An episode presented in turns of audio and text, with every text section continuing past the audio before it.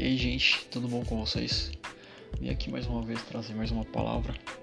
E essa palavra se remete à reconstrução. Mas o que reconstruir e por onde começar essa reconstrução?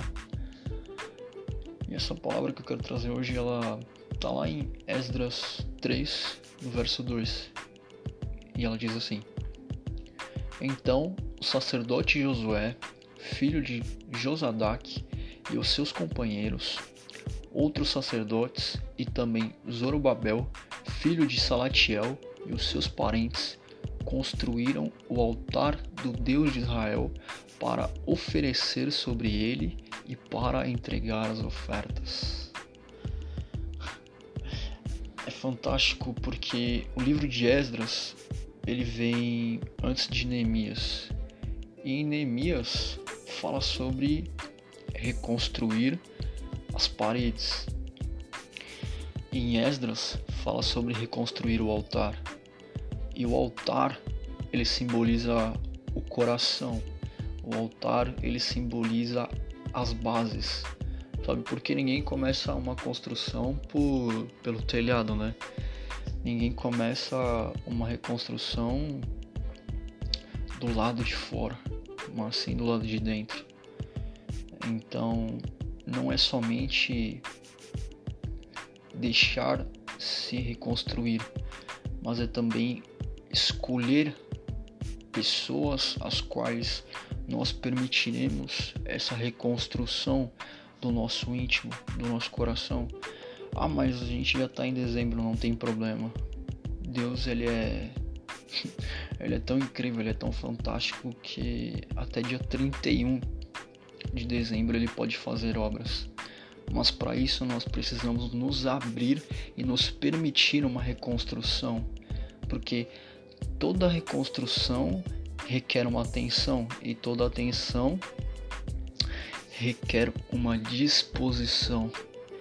E Deus ele sempre nos pergunta se nós estamos dispostos a sermos reconstruídos, refeitos.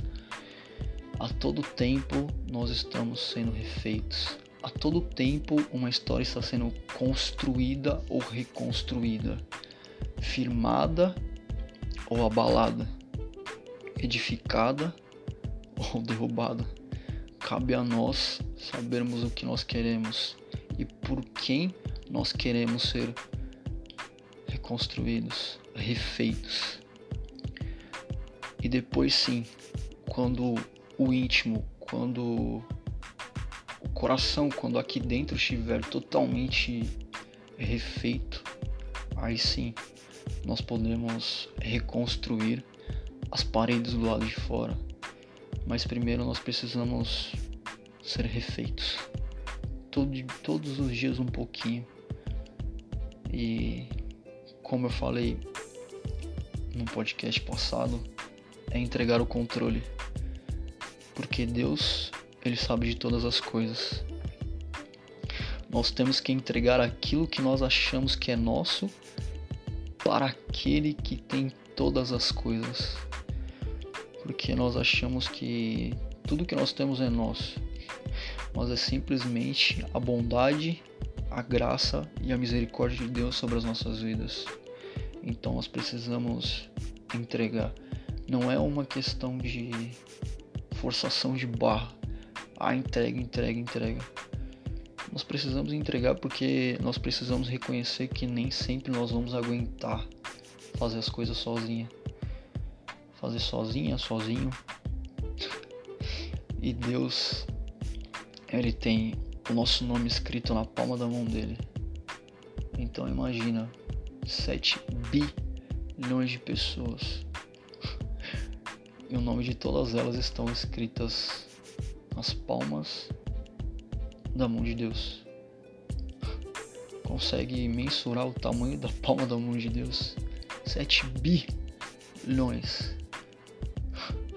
Onde você imagina que está o seu nome? Numa mão tão grande quanto essa. Será que um Deus tão grande quanto esse não pode nos reconstruir? Não pode reconstruir o altar que é o nosso coração e depois levantar as paredes caídas, levantar as situações que nós deixamos cair, que nós perdemos o controle.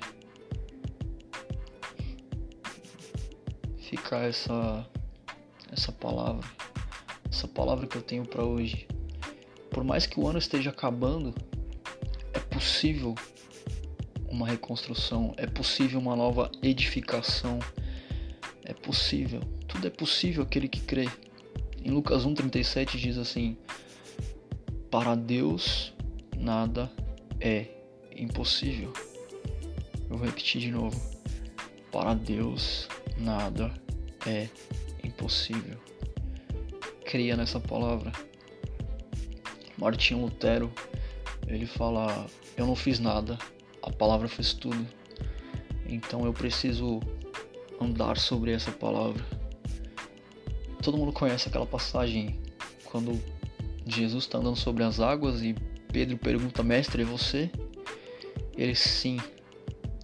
Então, se é o Senhor, me chama que eu vou caminhar sobre as águas junto contigo. E quando Pedro tirou os olhos da palavra que é Jesus, ele afundou coração dele afundou, o altar dele afundou. Mas quando ele olhou para Jesus de novo, o altar dele foi reconstruído. E esse ano, eu digo que não foi um ano de crescer para cima, mas ter bases firmadas em Deus, crescer para baixo, ter raízes mais firmes, mais sólidas em Deus e somente em Deus ser totalmente dependente de Deus e das suas ricas e infinitas misericórdias. Essa é palavra que eu tenho para vocês hoje. Deus abençoe vocês, a casa, a família e o mês.